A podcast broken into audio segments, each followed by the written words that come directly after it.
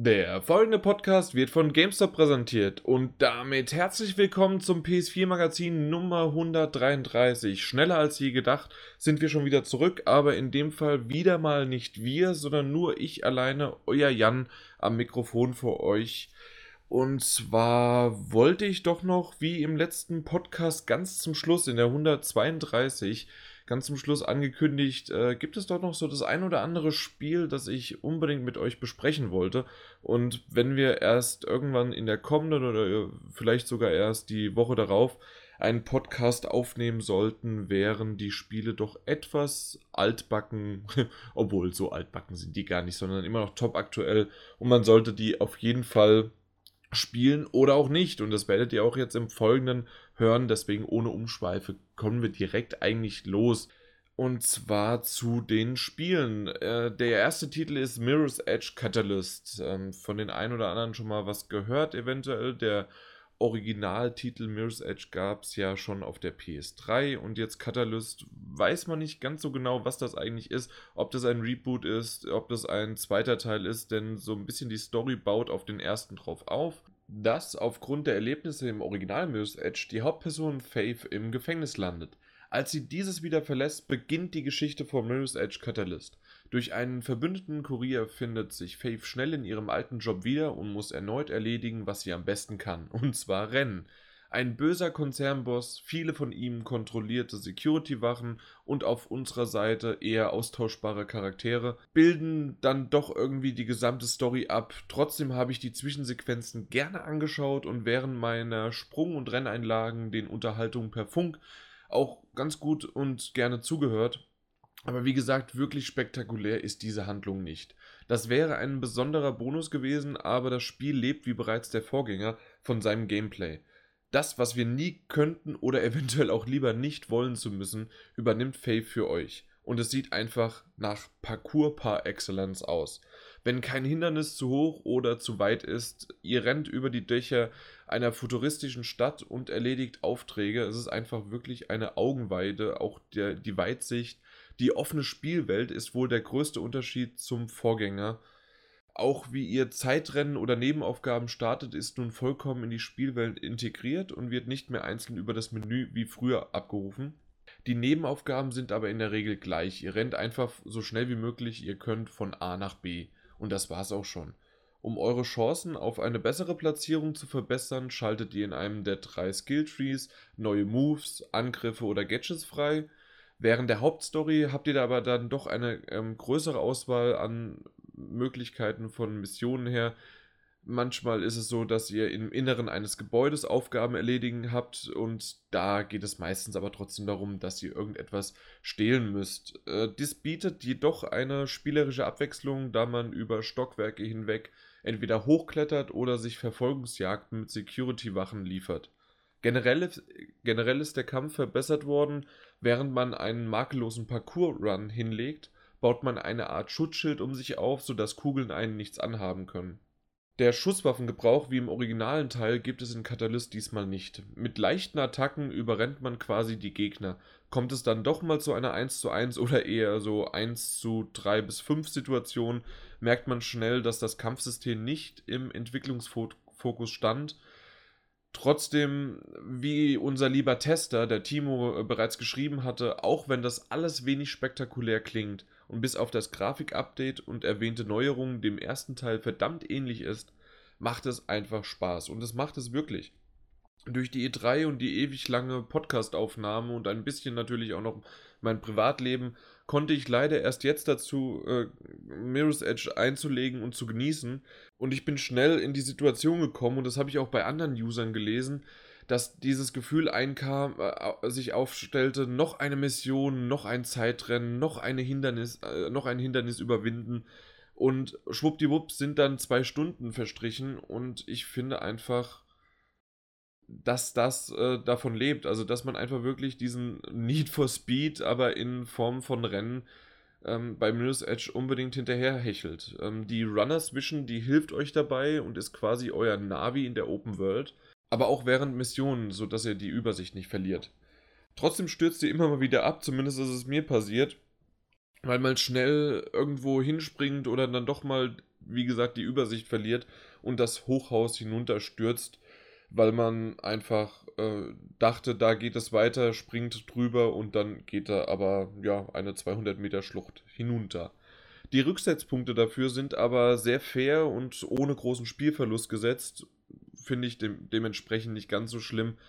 Dafür aber die Ladezeiten, die waren im Vergleich zur Closed Beta äh, deutlich verkürzt, das äh, muss ich denen anrechnen, aber immer noch kein Instant Reset. Äh, während der Mission kann man, kann man diese Möglichkeit natürlich nicht fordern, aber während Zeitrennen hätte ich das schon gerne gehabt, dass da einfach du, du läufst, ähm, äh, verkackst das leider irgendwie aus irgendwelchen Gründen und ähm, möchtest dann einfach direkt wieder von vorne anfangen und musst nicht noch ein paar Sekunden warten, bis es dann geladen hat. Aber das sind nur so Kleinigkeiten des Ladens, das ist, das ist in Ordnung. Das sind keine Just Cause 3 oder was gab es sonst noch für Hitman damals auch noch, äh, gerade äh, als die erste Episode rauskam.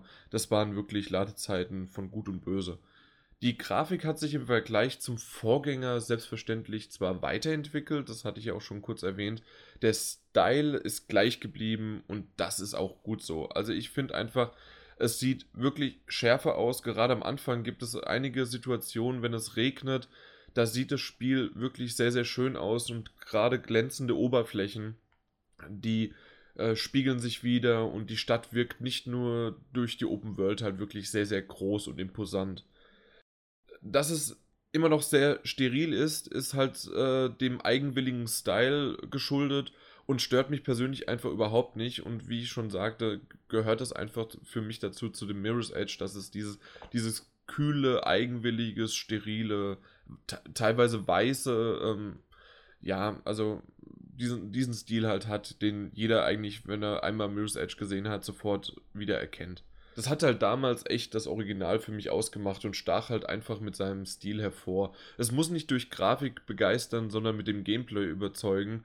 Und das hat es für mich auch absolut getan. Wenn ihr Mirror's Edge damals gerne gespielt habt, werdet ihr von Catalyst nicht enttäuscht sein. Die altbekannte Formel wird halt wirklich konsequent auf das Jahr 2016 adaptiert. Aber auch für Neueinsteiger kann ich mir vorstellen, könnte der, äh, könnte der Titel interessant sein, wenn die genannten Punkte auf einen zutreffen. Ich bin auf jeden Fall froh, dass EA die Mirror's Edge Marke nach all den Jahren nicht in der Schublade verstauben ließ, sondern nochmal aufleben lässt. Vielen, vielen Dank dafür und ich bin gespannt, ob wir in den nächsten kommenden Jahren irgendwann auch einen weiteren Teil von Mirror's Edge sehen. Ja, kommen wir zum nächsten Teil und zwar Kommen wir zum nächsten Spiel und zwar gehen wir in die Detektivschiene und zwar zu Sherlock Holmes The Devil's Daughter. Sherlock Holmes ist mit seinen Geschichten durch die Jahre immer präsent und aktuell. Sei es durch die Bücher, Filme, Serien oder halt natürlich auch Videos Videospiele. Der neueste Teil von Sherlock Holmes hört auf den Namen The Devil's Daughter.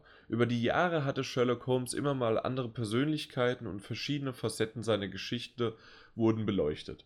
Gerade wenn man aber die BBC-Serie mag, fühlt sich dieser Sherlock Holmes etwas fremd an, wie ich finde. Schnell merkt man, diese Interpretation des beliebten Detektivs fehlt einfach irgendwas. Man kann sicherlich darüber hinwegsehen, wie gutmütig oder introvertiert Holmes dargestellt wird oder wie die Späße mit Dr. Watson funktionieren, aber das Gefühl, als Holmes überlegen, dem gegenüber aufzutreten und einfach der fucking intelligenteste äh, der Zeit oder zumindest wenigstens des Zimmers zu sein, möchte sich einfach in diesem Spiel nicht richtig einstellen. Und ich finde leider, das nimmt so ein bisschen einfach diesem Sherlock Holmes Spiel den Charme.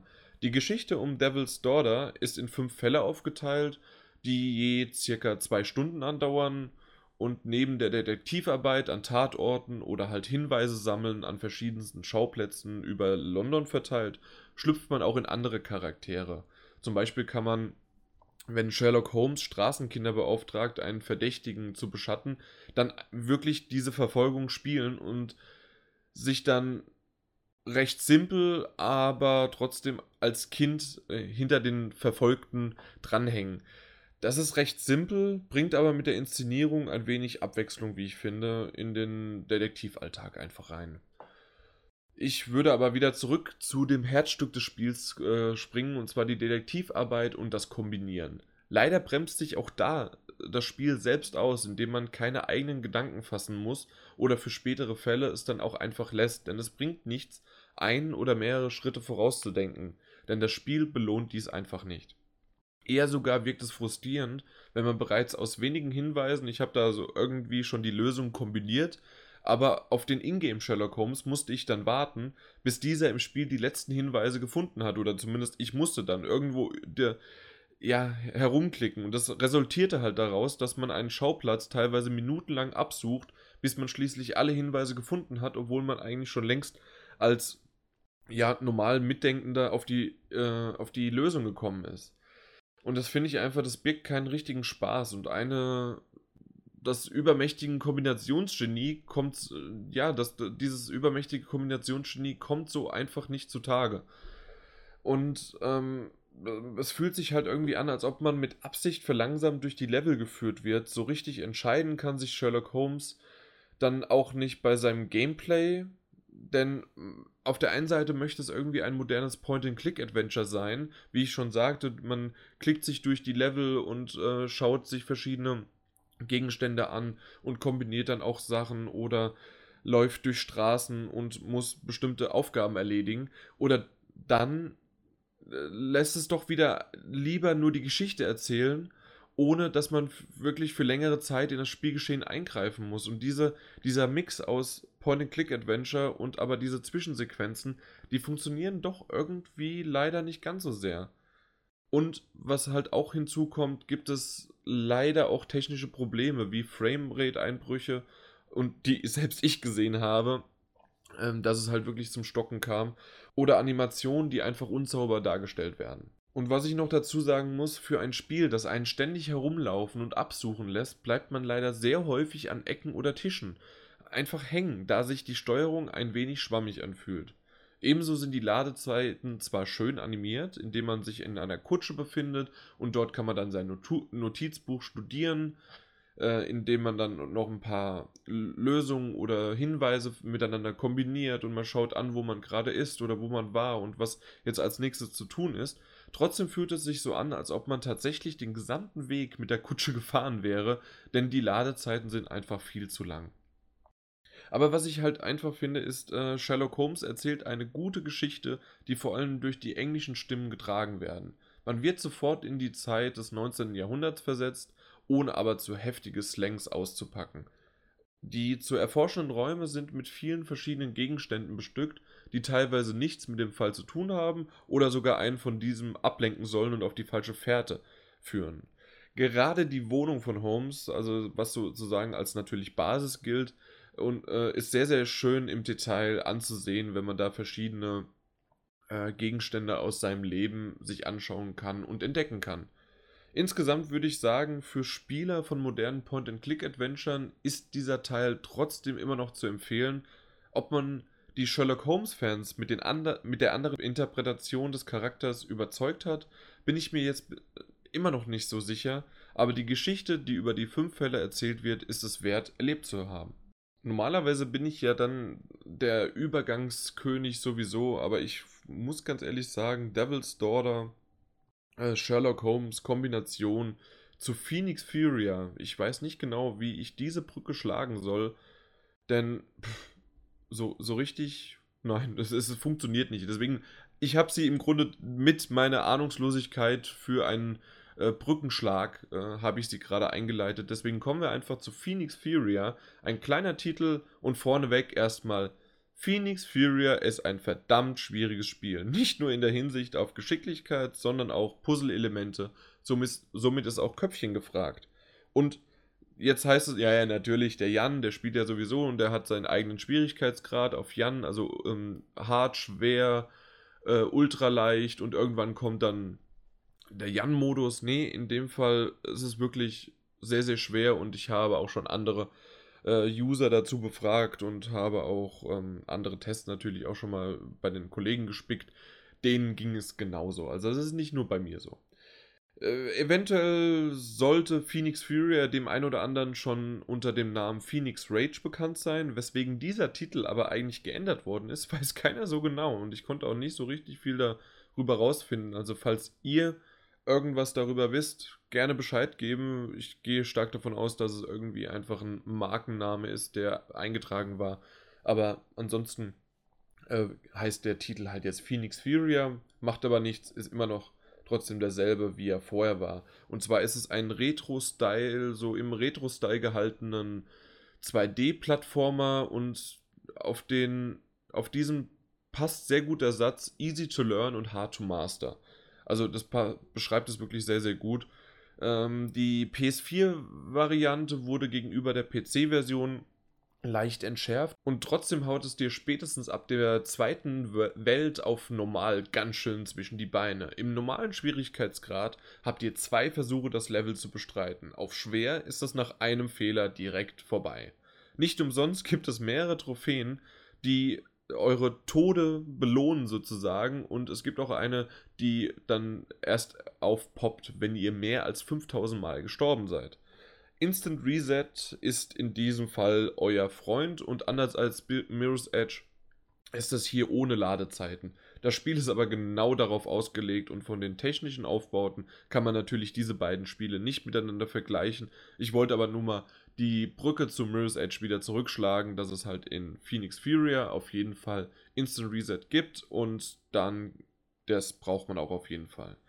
Man bewegt sich äh, und springt und saust in einer Art Dash durch die Level. Das Springen fühlt sich fast an wie Fliegen, da ihr nämlich unendlich lange in der Luft verbringen könnt und unendlich mal hintereinander dann die X-Taste zum Springen benutzt und so dass ihr fliegen quasi könnt, aber immer mal wieder natürlich dann auch auf den Boden der Tatsachen heruntergeholt werd, werdet. Ähm, dabei müsst ihr Gegnern ausweichen, Wände entlang rutschen, um euch in Flammen zu versetzen, die euch wiederum durch zum Beispiel Eishindernisse bringen und so kommt ihr Stück für Stück an euer Ziel. Das Ziel eines jeden Levels ist natürlich, äh, ist aufgeteilt in zwei Möglichkeiten, beziehungsweise noch eine optionale Möglichkeit. Und erstens ist natürlich einfach das Ende des Levels zu erreichen, das Ziel. Und dann gibt es aber unterwegs noch eine Möglichkeit, einen goldenen Keks einzusammeln, der natürlich nicht ohne Schwierigkeiten zu erlangen ist. Aber die zumindest in, ersten, in den ersten zwei Welten waren die noch einigermaßen zu erhalten. Danach war es doch wirklich sehr, sehr schwierig und ich war froh, dass ich alleine nur das Ziel erreicht habe. Dann hat Phoenix Furia viele Welten, die wiederum in jede Menge Level äh, unterteilt sind und am Ende gibt es immer einen Endboss, der alleine schon am Ende der ersten Welt es einfach nur in sich hatte. Die Grafik ist typisch retro-pixelartig, wie schon erwähnt. Trotzdem muss ich sagen, sie ist auch ultra scharf. Es sieht einfach verdammt gut aus. Die Level sind gut durchdacht und ich musste mir mehrmals genau die Levelstruktur einbringen, sodass ich sicher ans Ziel kam und die, die Musik untermalt, die ganze Hektik und die Action dazu einfach nochmal passend. Man kann es auch gut mit dem Schwierigkeitsgrad von Super Meat Boy vergleichen und vor allem Freunde dieses Spiels sollten ein Auge auf Phoenix Fury werfen. Zusätzlich zum Schluss gibt es noch einen lokalen Splitscreen-Modus, um einfach den Ärger gemeinsam zu erleben oder zu teilen oder aufeinander loszugehen.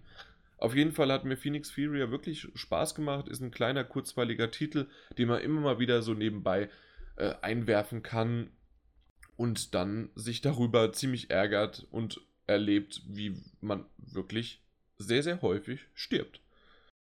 Fun Fact: äh, Es gibt eine Trophäe für 100 Mal in einem Level zu sterben. Und ich glaube, diese wird es auch dem einen oder anderen gelingen, ohne großes Mühen dorthin zu kommen. So, das war es eigentlich schon von den drei Spielen, die ich aber unbedingt euch, von denen ich euch unbedingt noch erzählen wollte. Was ich auch noch jetzt die Tage geschrieben habe und das wird bald veröffentlicht, ist eine kleine Rückschau zu Lego Dimensions. Die weiß ich noch nicht genau, wann sie online kommt. Aber vielleicht der ein oder andere, der jetzt den Podcast hört, kann sich dann darauf freuen, dass es nicht nur in, in audiovisueller Qualität mal was von uns gibt, sondern auch was in schriftlicher Form.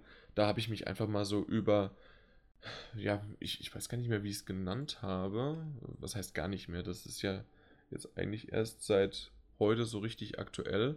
Es heißt äh, Lego Dimensions, ein Rückblick eines exzessiven Käufers und natürlich auch noch mit Zuk Zukunftsaussichten, weil ja Staffel 2 angekündigt worden ist. Und da bin ich echt drauf gespannt, was da wirklich alles kommt, gerade mit Ghostbusters 2016, wenn man da sein eigenes äh, Portal nochmal verzieren kann. Ähm, ob die Kampagne auch ein bisschen länger ist. Dann das A-Team kommt dabei mit Mr. T.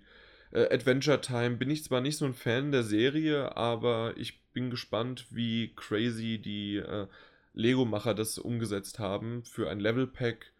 Und ähm, ja, also da, da freue ich mich schon drauf. Harry Potter bin ich ein bisschen äh, enttäuscht, dass es kein ähm, Level Pack gibt, sondern nur ein Team Pack. Das bedeutet, dass man dort keine Kampagne hat.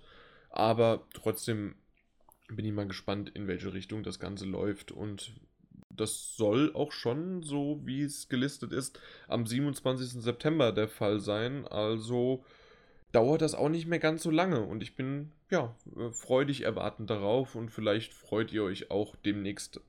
Könnt gerne was drunter schreiben. Ja, haltet die Augen da offen. Gut, das sollte es gewesen sein. Das ist ein klitzekleiner Podcast nur diesmal gewesen, aber die drei Titel, denke ich, waren es wert, erwähnt zu werden. Die E3 mit Martin Alt und mir haben wir ja gut abgedeckt, denke ich, und da haben wir genügend Futter gebracht und die nächsten, ja, also ich gehe stark davon aus, ich muss da Martin Alt nochmal vors Mikrofon ziehen, aber ich denke, im machen wir noch einen. Also, hoffe ich zumindest, wenn nicht alles schief geht und EM ist ja auch noch und Privatleben haben wir auch noch irgendwie und äh, die normale Arbeit ruft auch noch und Sport gibt es auch noch und es gibt alles Mögliche, das was bei euch ja auch immer alles ansteht. Aber wir, wir kriegen das schon irgendwie hin. Dementsprechend vielen Dank für die Aufmerksamkeit und auch bis zum nächsten Mal. Das war's. Tschüss und auch im Namen von GameStop. Power to the Players. Ciao.